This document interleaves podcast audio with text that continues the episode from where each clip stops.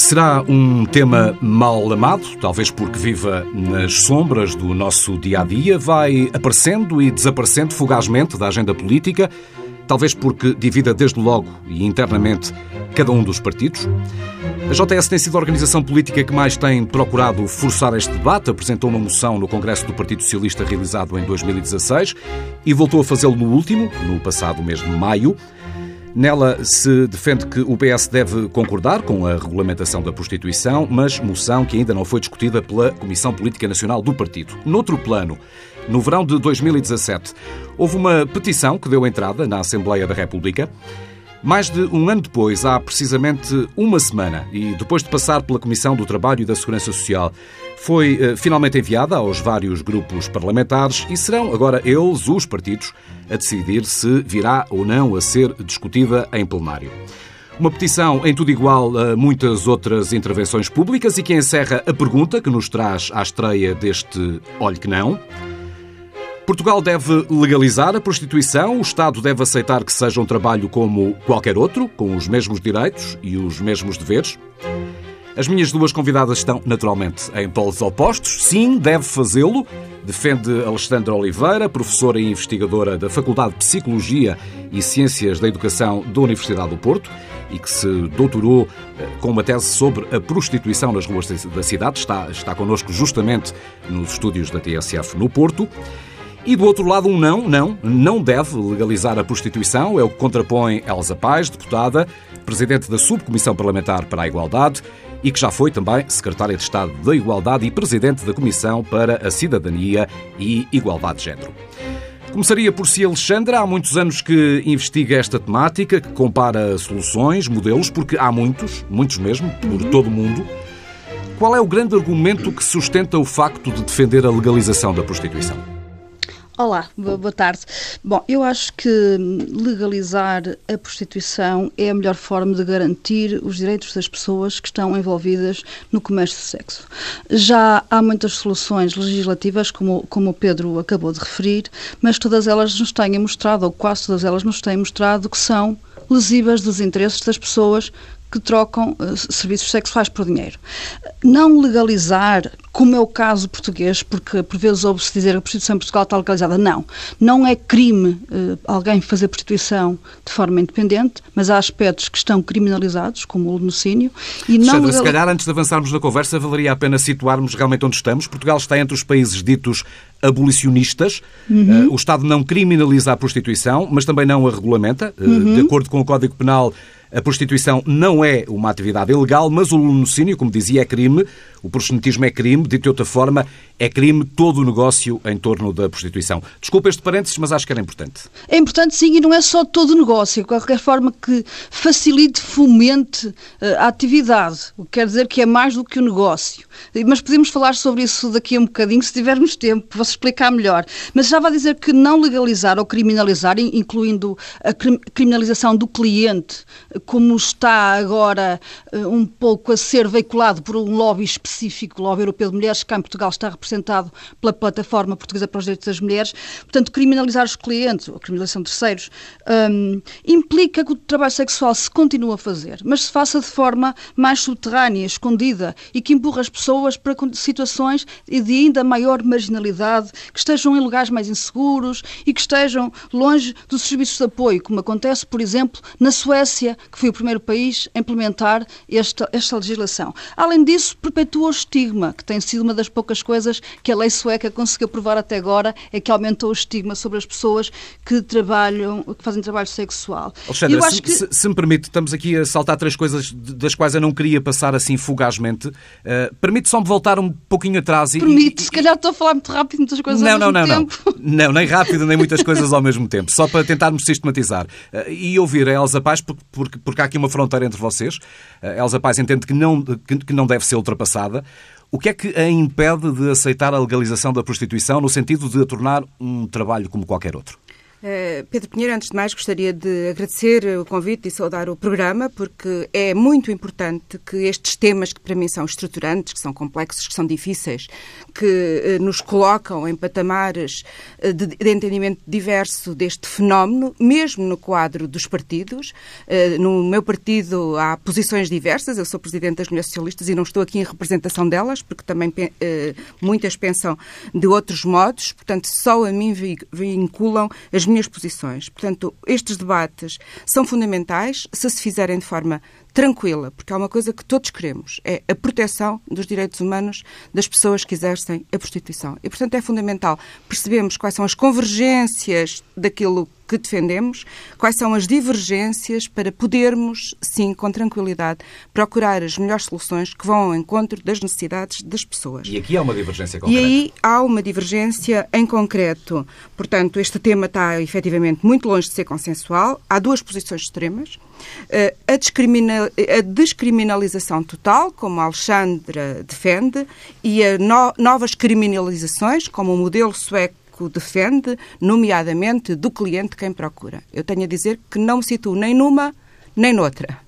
Portanto, eh, estou a tentar construir, ainda com muitas reservas e com uh, diálogos com pessoas, não só que exercem a prostituição, mas que procuram a prostituição, porque este fenómeno tem que ser analisado numa abordagem de género e se ouvirmos só um lado da moeda, estamos a enviesar seguramente as soluções uh, que devem ser encontradas de forma global e para fazer face ao fenómeno de forma estruturante. Portanto, dizia eu que eu defendo uma terceira via e em Portugal já há experiências destas terceiras vias, que são, por exemplo, na lei da droga, que foi absolutamente inovadora. Eu, na altura, tive o privilégio de ser presidente do Instituto de Drogas e, e da Toxicodependência. Encontramos aqui uma terceira via que não existia nenhum modelo com uma uh, uh, concebido do modo que nós o viemos a conceber, por onde nós salvaguardamos o respeito pelas convenções internacionais, pela Constituição e, ao mesmo tempo,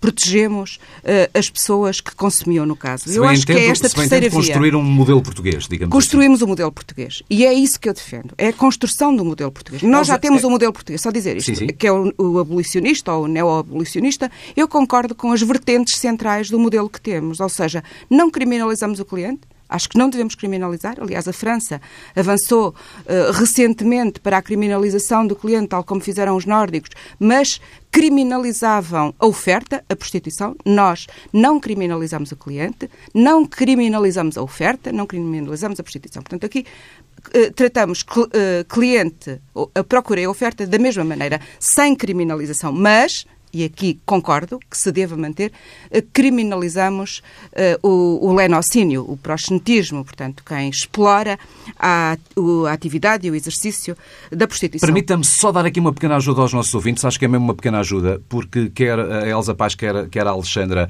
uh, já falaram do modelo sueco.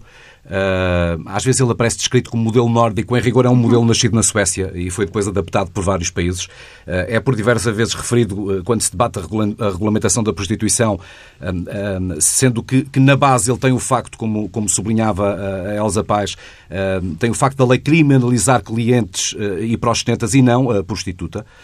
Eu pedi ao Helder Fernandes, correspondente da TSF na Escandinávia, que nos desse conta dos resultados desta solução, que já leva perto de duas décadas, e o que ele nos conta é que esse modelo, essa solução legislativa, eh, pouco terá conseguido alterar. A lei sueca criminaliza a compra de serviços sexuais, mas permite a venda. Implementada há 19 anos, a lei sueca acabou por ser copiada pela Noruega e Islândia, mas tem tido poucos efeitos práticos nestes três países nórdicos. Todos concordam que a prostituição de rua diminuiu, embora esteja longe de ter desaparecido, mas simultaneamente que a atividade aumentou à porta fechada e é hoje mais difícil de quantificar, avaliar e controlar. Vários estudos mostram que os ataques físicos contra as prostitutas aumentaram, um facto que é corroborado pelas organizações nórdicas de defesa dos profissionais de sexo. Para as prostitutas, a lei trouxe maior insegurança porque têm menos tempo para conversar com clientes receosos da polícia dificultando-lhes a tarefa de revelar se o cliente tem intenções violentas ou se, por exemplo, vem com um grupo.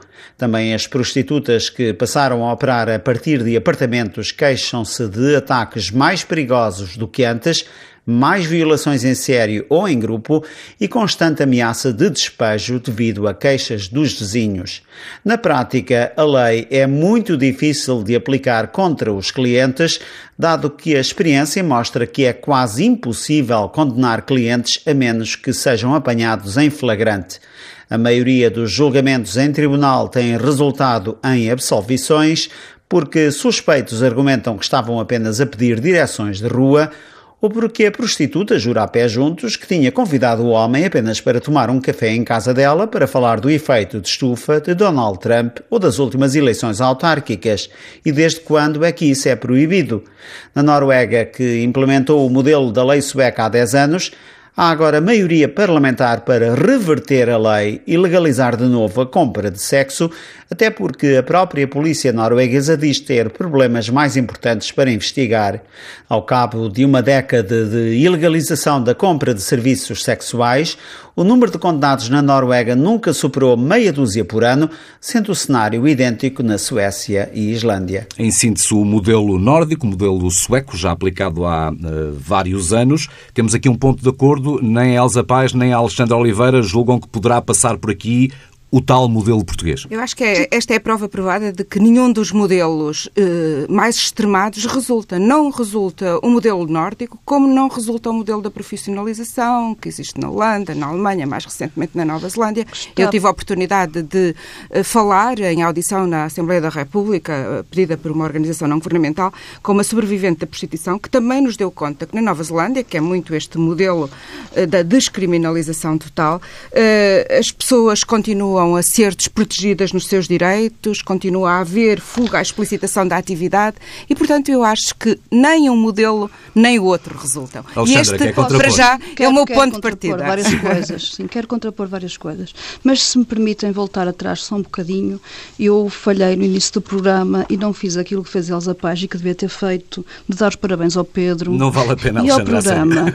Mas é que eu acho que é importante a forma como está a ser feito e também uh, aquilo que ressaltou a Elsa Paz, que é de facto ser, poder ser possível fazer um debate que seja um debate que seja construtivo e que possa ajudar as pessoas a pensar e que se possa chegar a uma solução que seja consensual, porque muitas vezes estes Justamente. debates são muito extremados. Justamente. A questão do modelo português foi algo que eu até uma vez num artigo de opinião do público, já em março de 2017, até depois das primeiras propostas da JTS, propus, exatamente com o mesmo sentido que estava a dizer a Elsa Paz, que é nós Aliás, tinha, tinha mais momento... uma palavra, era oportunidade para um modelo português português da prostituição. Eu pergunto se a oportunidade continua em aberto. Na altura eu escrevi uma oportunidade porque foi na altura em que a JS apresentou pela primeira vez a moção e, que, e achei que de facto era uma oportunidade porque achei que era que o trabalho que fez a JS foi um trabalho bem feito de levantamento dos trabalhos que existiam em Portugal, de conversa com organizações que estão no terreno, que pretendia dar uma solução para as pessoas que acham que fazem um trabalho e pretendem ser reconhecidas como tal, mas simultaneamente também reconhecia que há uma série de pessoas que são vulneráveis e que precisam de outro tipo de apoio do Estado e, portanto, achei que era bastante equilibrado e achei que aquilo podia ser uma oportunidade para começar a discutir o um modelo. E, de facto, o nosso exemplo das drogas mostra-nos que é possível encontrarmos uma solução que seja única, não é? Um, depois, eu, eu, eu não concordo com algumas coisas que diz a Elsa Paz. Eu acho que quando diz que que de facto fala na falta de consensualidade neste, neste assunto, como se fosse uma coisa completamente generalizada, mas ela só é de facto em alguns contextos e em alguns locais. Por exemplo, na academia há consenso em relação a uma série de questões relacionadas com o trabalho sexual, nomeadamente a questão de não se considerar ou não se definir a prostituição, a pessoa que faz prostituição, como vítima por definição.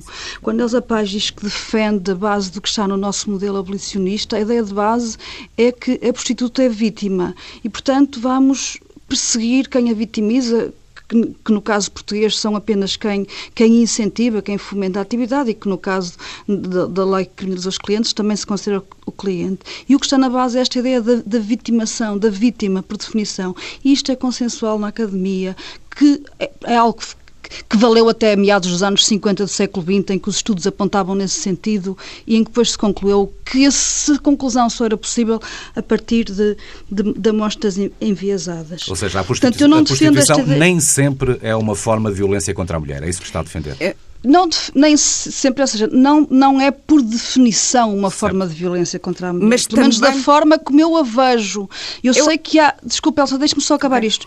Eu, eu, eu, sou feminista e, sou, eu também, e entendo-me profundamente feminista. Não há só um feminismo, há vários feminismos, Justamente. há várias formas que as mulheres pensam que são a solução para se conseguir a igualdade de géneros.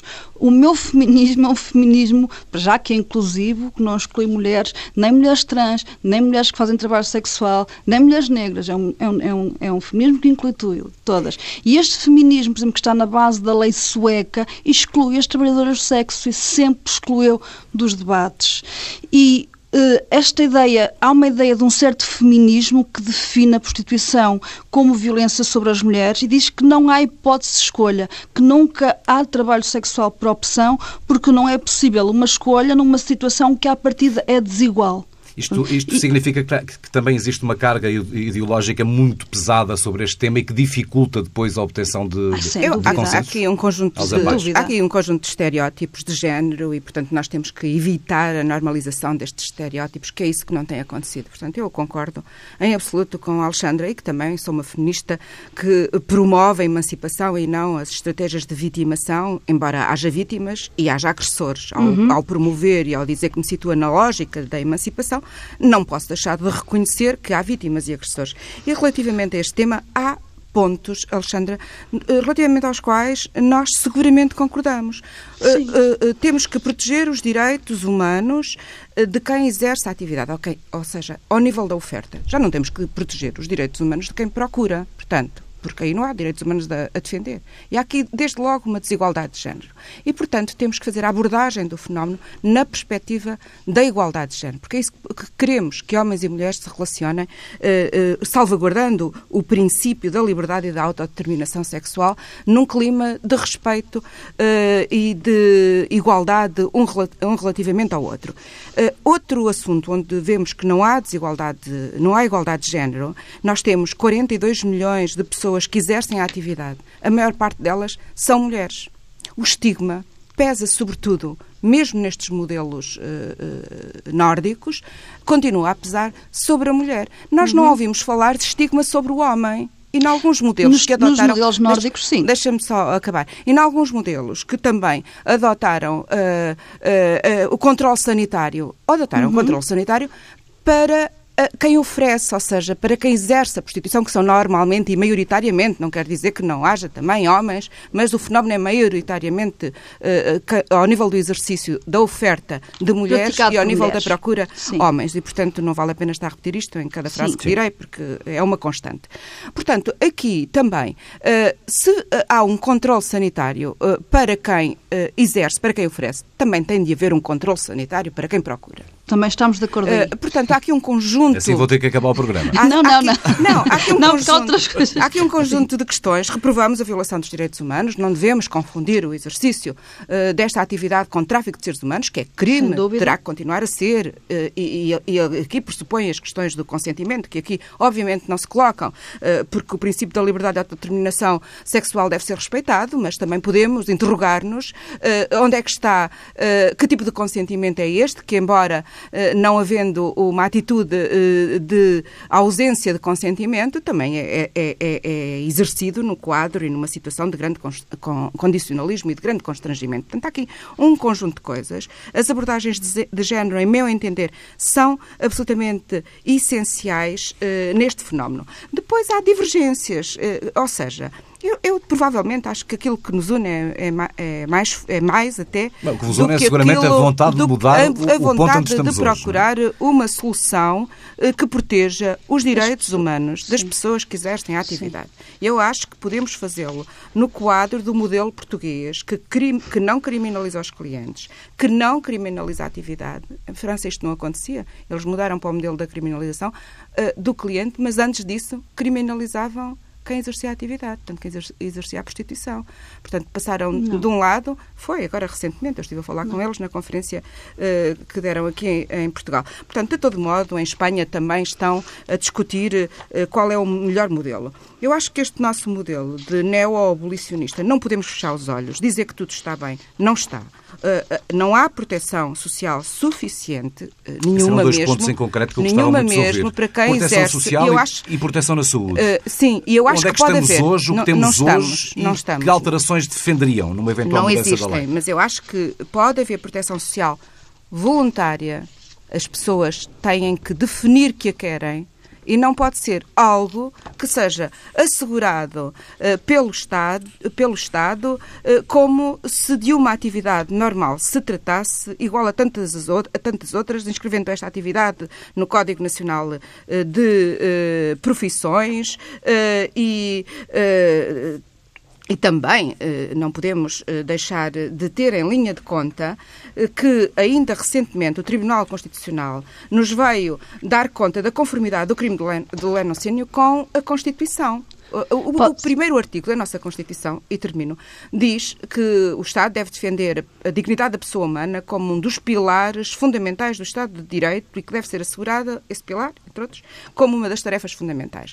Portanto, uh, o próprio Tribunal, é o próprio Tribunal Constitucional a dar conta da conformidade do nosso crime de lenocínio, que a Amnistia também defende que se deva manter, uh, uh, como forma internacional, como Não. forma de, uh, garante, de garante da Constituição. Para não irmos para outras questões de direito internacional, nós subscrevemos a Convenção para a Eliminação de todas as formas de violência contra as mulheres, a, a CEDAW, de 79, que nós ratificámos uns anos depois, e que diz claramente no seu artigo 6 uh, eh, e Portugal está obrigada a cumpri-la, e portanto, se quiserem verdade por outra vida, via obviamente que tem que rever estes compromissos internacionais, e diz no seu artigo 6 eh, os Estados-membros devem adotar medidas para cumprir todas as formas de tráfico de mulheres e exploração de prostituição de mulheres. Portanto, há aqui um caminho que, no respeito, para terminar, pelas convenções internacionais, pela Constituição, mas também pelos direitos das pessoas que se prostituem, nós podemos aprofundar, que é a proteção dos direitos humanos e a proteção dos direitos sociais, que está praticamente na estaca zero. Alexandra, sem esquecer esta questão da, da, da, da, proteção dos direitos sociais, até porque num cenário de legalização como o que defende, um, as prostitutas teriam os direitos que tem qualquer outro trabalhador, portanto aqui a questão seria hum, hum, mais fácil resolução. Respondendo a isto, mas respondendo também, Alexandra, às observações últimas feitas uh, pela Elsa Paz, por favor. Ah, eu ia começar pela questão do Tribunal Constitucional, porque não é consensual no Tribunal Constitucional e o próprio Presidente do Tribunal Constitucional, o professor Costa Andrade, defende que o crime de lenocínio simples, tal como está previsto atualmente no Código Penal e que excluiu em 1998 a questão do da, da exploração de situações de, de, abandono e de abuso, uhum. que o crime tal, de lenocínio simples, tal como está no Tribunal Constitucional, viola a Constituição da República Portuguesa. E ele afirmou isto num, num, num voto de vencido de um. de um. de, um, de uma. de um. De uma, de um um acórdão? Do, de um acórdão, desculpem, de um do Tribunal da Relação em, em 2016 dizendo que o facto de, de, deste o simples estar no, no, no, no, Código Penal e ser constitucional é colocar o direito penal, eu, vou, eu estou a citar porque estou a ler aqui uma notícia do JN da altura, do Jornal Notícias na altura, é colocar o direito penal ao serviço da prevenção ou repressão do pecado num exercício de moralismo atávico que é incompatível com um Estado de Direito da sociedade secularizada e democrática dos nossos dias, ou seja, se, tendo desaparecido em 98 do Código Penal português a questão de estar a explorar uma situação de abuso, alguém com, por exemplo, com problemas mentais, etc., uh, deixa de se perceber qual é o bem jurídico que está aqui em causa, que seria a liberdade sexual no caso da coação. Portanto, no, no caso assim, portanto, no, no, no, caso do Tribunal Constitucional, se dá caso para lhe dizer, olhe que não, olhe que não, doutora Elsa, porque não é não, assim tão, mesmo, não é assim tão no claro. Constitucional não há convergência, não há convergência de okay, leituras. Pronto. Depois, é dizer óbvio. que,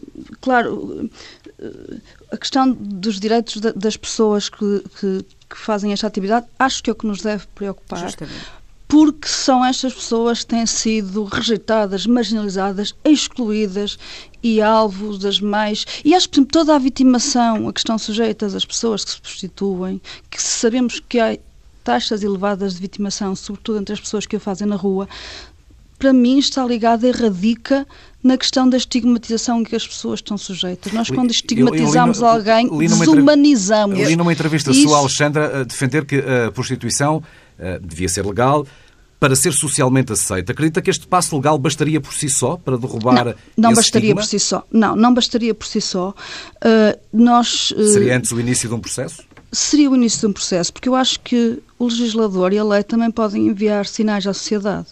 Se uma lei eh, como a lei sueca nos diz que as, infantiliza as próprias trabalhadoras do sexo, dizendo que elas não sabem o que é que é melhor para elas, porque não admitem que uma mulher que vende serviços sexuais possa dizer que estar na atividade, obrigam a que as mulheres se sintam vítimas e queiram sair. E se as mulheres dizem, não, mas eu quero ser trabalhadora de sexo, eu quero vender estes serviços, serviços sexuais, dizem que ela sofre de falsa consciência ou que ela não sabe o que está a dizer, o que é uma forma de psicopatologizar estas pessoas, de as infantilizar. E se, no, e se nós fazemos isto, uh, nós. Um, estamos a aumentar o estigma, porque se estamos a patologizar as pessoas, isto aumenta o estigma. É o estigma que está na base da violência. E a lei não muda de um dia para o outro. Uh, a Elsa Paz referiu há pouco uh, a senhora que esteve cá em Portugal, que é a Sabrina uhum. uh, penso eu, que, que foi um membro do, do coletivo neozelandês de, de, de prostituição, mas um membro periférico, não alguém que estivesse lá de forma constante, mas era alguém que se sentia mal com o que fazia, que se sentia mal com a prostituição e, portanto, não é um bom exemplo, mas não interessa aqui os exemplos. O que interessa é, não é a avaliação. Foi não foi o, sentimento geral que a Alexandra encontrou nos anos que passou nas ruas do Porto? Mas, mas, mas até aí voltar à Nova Zelândia, porque o exemplo desta senhora pode ser contraposto com outros exemplos. Mas o que interessa aqui, e eu não acho que se possa, deva apelidar um modelo neozelandês como um modelo radical, e, e é uma solução que, se nós pensarmos no modelo português, é uma solução deles que estudaram muito bem o fenómeno, que ouviram organizações de trabalhadores de sexo, que ouviram a polícia, que ouviram magistrados, que ouviram as, as pessoas que, que, que, moravam próximo de, de, locais de trabalho sexual. Portanto, é uma lei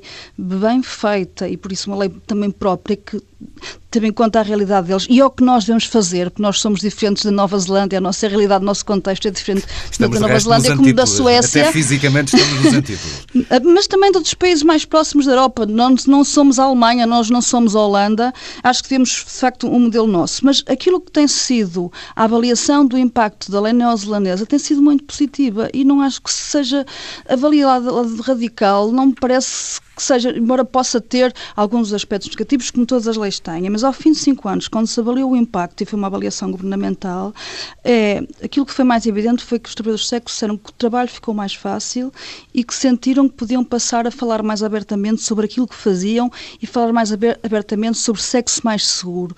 E outro tipo nível de impacto, ao nível da saúde, fez com que se sentissem melhor consigo próprios, sentissem mais bem-estar. Eu já tive a oportunidade de falar até com, com com prostitutas neozelandesas e perguntar diretamente, até uma vez estava cá em Portugal com a, a presidente do coletivo neozelandês prostitutas, a Catherine Healy, e estava com uma trabalhadora de sexo portuguesa que lhe perguntou diretamente, diga-me Catherine, o estigma desapareceu na Nova Zelândia? E ela disse, não desapareceu, mas de facto sentimos que não é tão problemático dizer o que fazemos, ou seja, que terá atenuado, mas não, não acabou de um dia para o outro, que isto é muito, é muito difícil, tem que ver com, com a forma como nós construímos a sexualidade feminina e a sexualidade masculina, com as diferenças de género também, com certeza, Hum, portanto, para responder centralmente. centralmente. Claro, claro, com certeza para acentuar aqui, aquilo que tinha dito hum, e portanto isto penso que respondia à pergunta do Pedro de, de Só, se o estigma desapareceria e eu penso que, que, não desapareceria mas podia ser podia ser uma forma de tentar que ele se atenuasse e temos provas de algumas legislações em que o contrário fez acentuar o estigma. Pronto, eu, eu, gostaria de salientar que se há exemplos que dão prova de que o estigma terá diminuído, há outros exemplos que dão prova de que o estigma eh, não foi resolvido, terá aumentado, nomeadamente a violência contra as mulheres, as violações. Eh, eh, na Nova Zelândia, também por algumas leituras que eu tenho feito, verificamos que, de uma maneira geral, ninguém gosta de ter ter um familiar associado ao exercício desta atividade, a publicidade relativamente às pessoas que se prostituem difundem uma imagem degradante da mulher, portanto, com uma tónica acentuada em desigualdade de género. E, e, e, portanto, não são uh, bons exemplos. Eu acho que todos os, os exemplos devem contar. Também uh, acompanho a Alexandra na questão da vitimação, não só neste crime, uh, neste crime, neste, neste fenómeno fenómeno como em todos os outros. Eh, mais do que olharmos para as vítimas, temos que olhar para os direitos das pessoas que, por um contexto qualquer, estão naquele momento, naquela situação, mas eu gostaria também de dar conta uh, dos um impactos. até porque estamos mesmo no só, final, só, estamos nos últimos cinco só minutos. Só esta, o Parlamento Força. Europeu uh, fez uma resolução em 2014 sobre o impacto impacto sobre a prostituição, o impacto de género.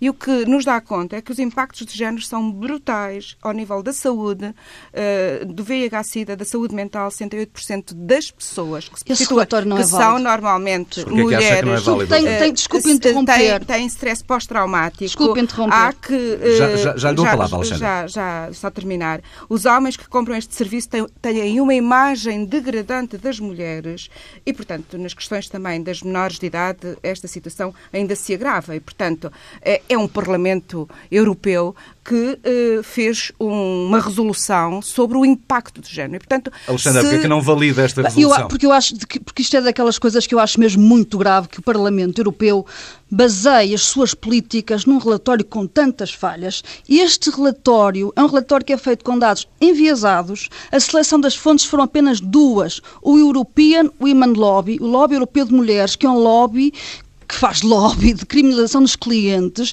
e nos trabalhos de uma americana, que é Melissa Farley, de psicologia, que está completamente desacreditada na comunidade académica e que tem queixas na Associação de Psicólogos Americanos e para... são dados imprecisos e que carecem de provas. Isso e isto está para... provado. Deixa-me só acabar sim, sim. isto. Com uma carta assinada por mais de 80 investigadores europeus que desmontam todos estes dados. Agora, eu não percebo como é que o Parlamento Europeu aprova ou baseia as suas políticas num relatório destes cheio de dados A minha pergunta final decorre disso, porque uh, já aqui falamos de se calhar temos que avançar para um modelo português, um modelo nosso uhum. que responda às características uhum. do fenómeno em Portugal. Uh, e cruzado com este relatório do Parlamento Europeu, o que eu perguntava para terminar era se já existem estudos suficientes, se a Academia já se envolveu suficientemente neste tema para podermos ter ali alicerces para, para decisões políticas posteriores. Alexandra.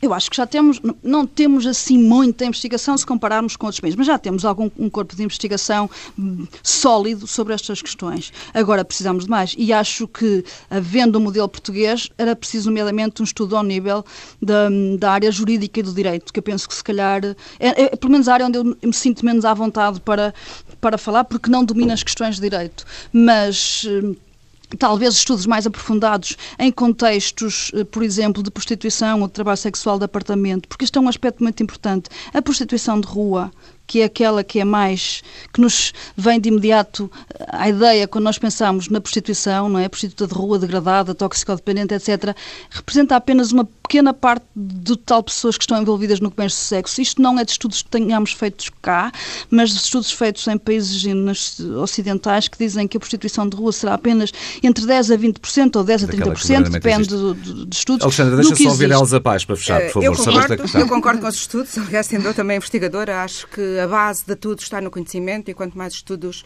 melhores, mas eu não. Uh, para avançarmos para uma solução de legalização total, nós uh, teríamos que nos interrogar se é isto que queremos do Estado de Portugal, uh, cobrar impostos, uh, que uh, o Estado retirasse de dividendos financeiros desta atividade e que a atividade constasse no Catálogo Nacional de Profissões. É isto que nós queremos e, portanto, é esta interrogação que deve também orientar as nossas discussões sobre esta matéria. Dito isto, uh, exercício da atividade no quadro uh, do respeito pelo princípio da liberdade e autodeterminação sexual, sempre, uh, como é óbvio, assegurar direitos humanos a quem livre ou ao menos livremente exerce a atividade e, sobretudo, assegurar direitos sociais. Há fórmulas para o fazer, nomeadamente seguros sociais voluntários, como já é feito noutro tipo de atividades. Estou a lembrar dos seguros sociais voluntários para bolseiros de investigação.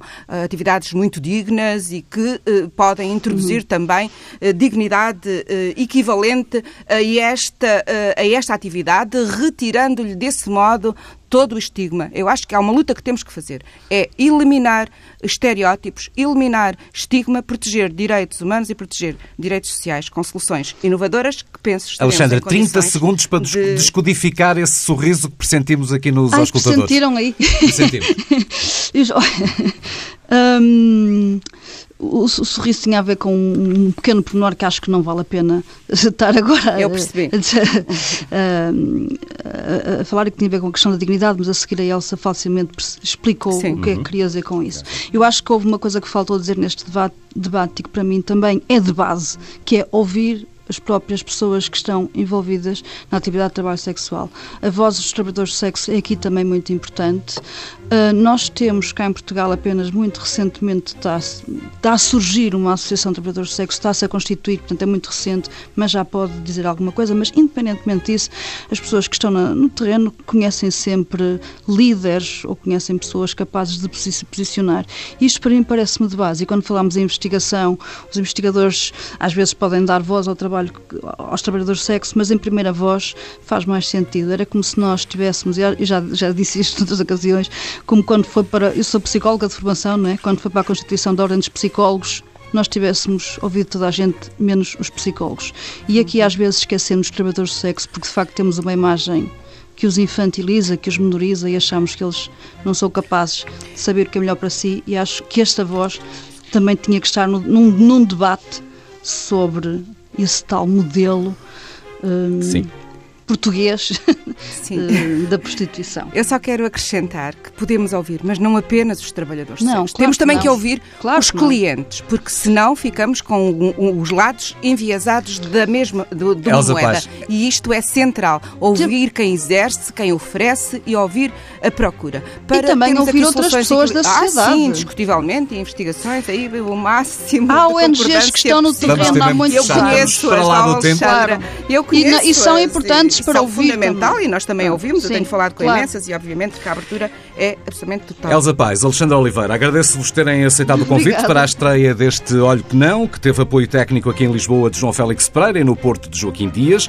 Agradeço-vos, sobretudo, eh, terem-nos ajudado a pensar e a formar, começar eventualmente a formar opinião sobre uma matéria que tanto divide a sociedade. Portugal deve legalizar a prostituição?